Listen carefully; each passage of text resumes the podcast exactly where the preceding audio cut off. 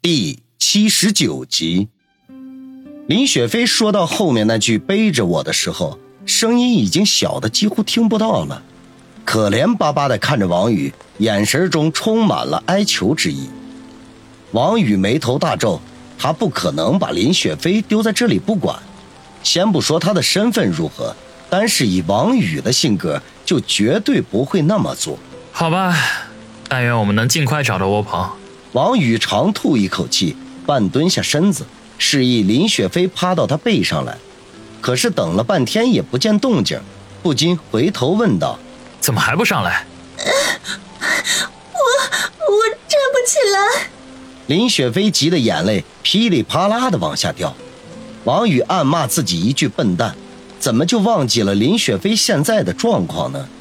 当下转过身去，一手揽住她的腰。一手挽着他的胳膊，帮着他站了起来。林雪飞伤在右脚，此刻痛得不敢落地，只能用左脚支撑着身体。王宇将他扶正之后，转身背对着他。林雪飞趁机双手搭在王宇的肩头，费力地爬到了他的背上。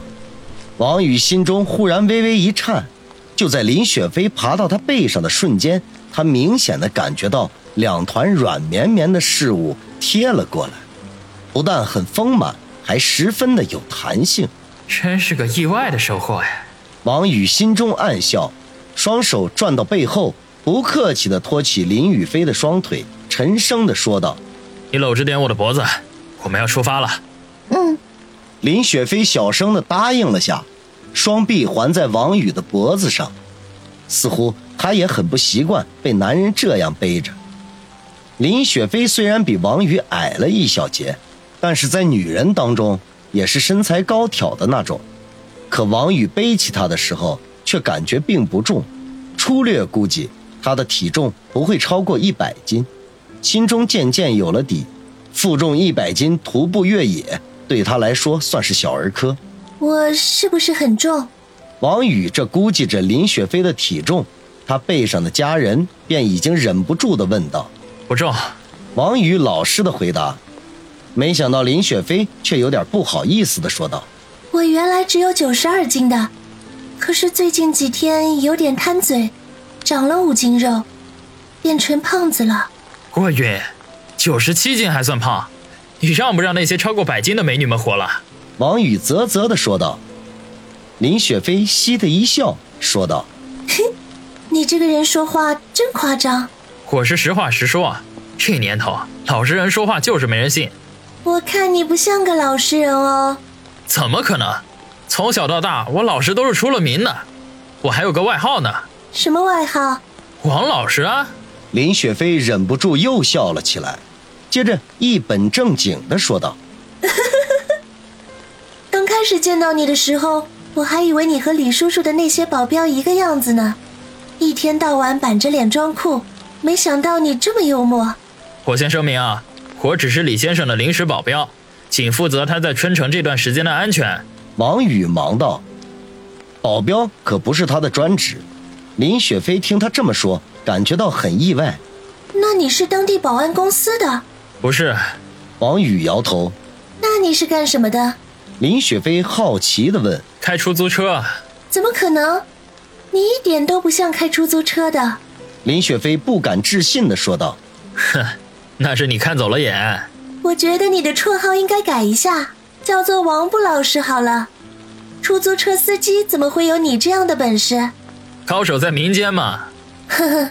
两人有一句没一句的聊着，不知不觉走出了三四里路。王宇的脚步也是越来越慢，尽管他受过训练，可是背着一个大活人，顶着这样的暴风雨。脚下又泥泞不堪，就算他体力超人，也有耗尽的时候。他双腿如同灌了铅一般，每迈出一步，都要耗尽极大的力气，呼吸也变得异常沉重。他背上的林雪飞自然感觉到了王宇的疲惫，几次提出要下来自己走，都被王宇断然的拒绝了。倒不是他刻意逞能，而是担心林雪飞没走几步又摔倒。到时候伤上加伤，更是麻烦。所幸就在这个时候，一道闪电划过夜空，霎时间将周围的环境照得雪亮。距离他们几十米外的地方，一个搭在地头的窝棚赫然出现在了他们的视线里。说那是窝棚并不准确，因为它不是简单的用席子和木头搭建成的，而是一个用土坯盖起来的小房子，有门、有窗、有烟囱，房前还有一块小空地。王宇和林雪飞见状都是大喜，前者暂时忘记了劳累，几乎是小跑似的冲了过去。坚持了这么久，终于找到了可以躲避风雨的地方，跌跌撞撞的到了跟前，两人才发现土房的门居然上锁了。林雪飞失望的说道：“啊，白高兴一场了。”王宇却是嘿笑一声，伸手抓住锁头。用力一扭，咔嚓一声，将锁头连带着门鼻子一起就掰了下来。在他背上的林雪飞顿时惊呼一声：“啊，这是擅闯民宅，犯法的！”“犯个屁法！”王宇不屑地骂了一句，心说：“这荒郊野外大雨倾盆，连个鬼影子都没有，哪来的法？”当下拉开门，背着林雪飞走了进去。房子里黑咕隆咚的，什么都看不到。王宇只好用脚试探着往里边走，结果却愕然发现，这个土房子里除了门旁堆了一些木头之外，和中央立着一根柱脚之外，居然空空荡荡的，什么都没有。不过胜在地面还十分的干爽，并没有因为外面的大雨而变得湿漉漉的，至少可以坐下。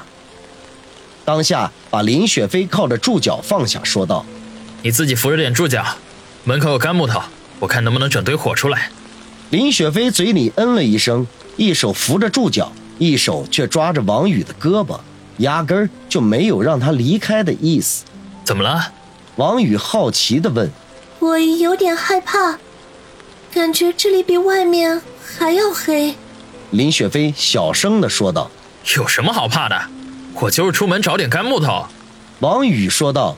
其实柱脚距离门口不过五六步远而已，只不过这里面太黑了，他们又没有照明的工具，甚至都看不到彼此的脸，的确有点瘆得慌。可是，我真的很害怕。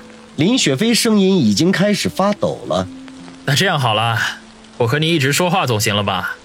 王宇无奈地叹了口气，说道：“好吧。”林雪飞勉强地说，抓着王宇胳膊的手慢慢的松开了。担心王宇不出声，赶紧补充了一句：“你一定要和我说话啊！”